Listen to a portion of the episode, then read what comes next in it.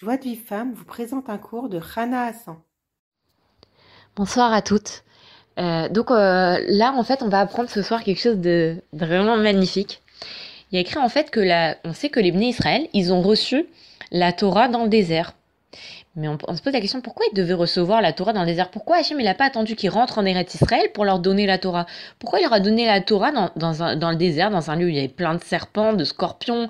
Il y avait, enfin vraiment, c'était pas, c'était pas le meilleur endroit pour, euh, pour recevoir la Torah. On a, a priori, on a l'impression.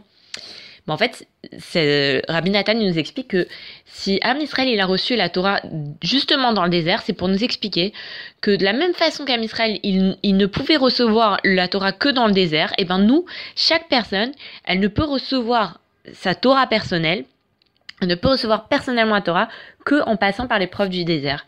Et c'est quoi l'épreuve du désert? Bah, C'est toutes les confusions, les difficultés, les, les échecs, les chutes qu'un homme il reçoit, il ressent et ben ça, c'est un désert.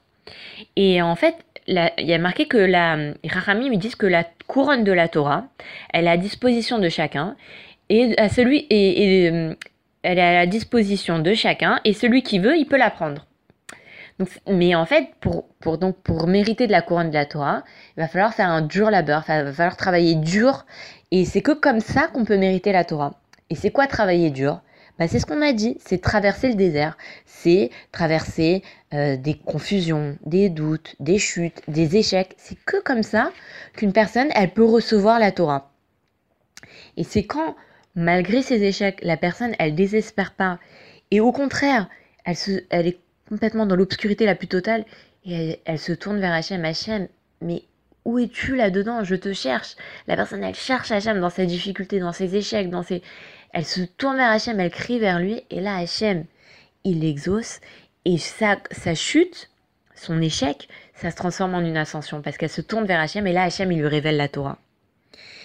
Et, euh, et, et, donc en fait, euh, on, il nous rapporte après le Rav que, que dans, dans le Sefer Bereshit, quand Hachem il a créé le monde, il a écrit que le monde il a été créé par dix, euh, dix paroles. Et quand on il a écrit euh, euh, euh, et Dieu dit que la lumière soit et la lumière fut.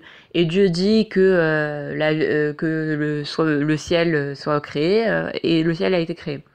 Et en fait, quand on compte, il a écrit neuf fois Vayomer Hachem. C'est qui C'est quoi la dixième La dixième parole? La dixième parole, c'est Bereshit. En fait, c'est en fait une parole occultée.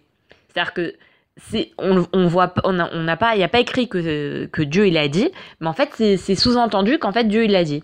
Et cette, de cette parole là en fait cette parole occultée c'est la source de toutes les autres paroles. Et, et ben il faut savoir que quand une personne elle est dans le dans l'obscurité elle est dans les difficultés et elle se tourne vers Hachem et elle crie à Hachem elle, elle le cherche Hachem dans l'obscurité alors en fait grâce à ça elle va arriver au niveau de cette parole occultée et elle va attirer toute la Torah vers elle grâce à ce, grâce à ce cri-là.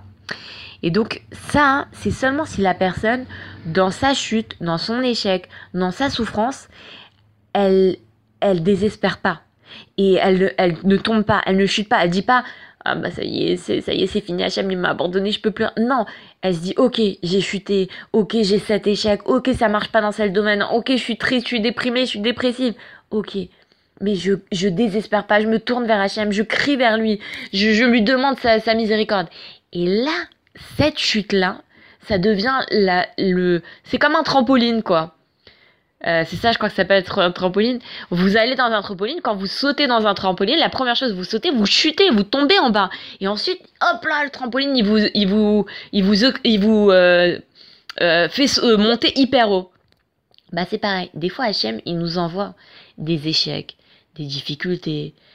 Vraiment, une situation, vraiment, on ne voit pas l'issue. Mais justement, le fait que dans ce, dans ce désert-là, on crie vers Hachem, on se tourne vers Hachem et on lui demande sa, sa, sa, miséricorde, alors cette, ce cri-là, il va nous permettre d'arriver à la parole occultée et cette parole occultée, elle va nous permettre d'arriver à la Torah et donc grâce à ça, Hachem il va nous révéler personnellement la Torah. Voilà, je vous souhaite une, très très bonne soirée et je vous dis, ben, Ezra Hachem à demain. Pour recevoir les cours Joie de vie femme, envoyez un message WhatsApp au 00 972 58 704 06 88.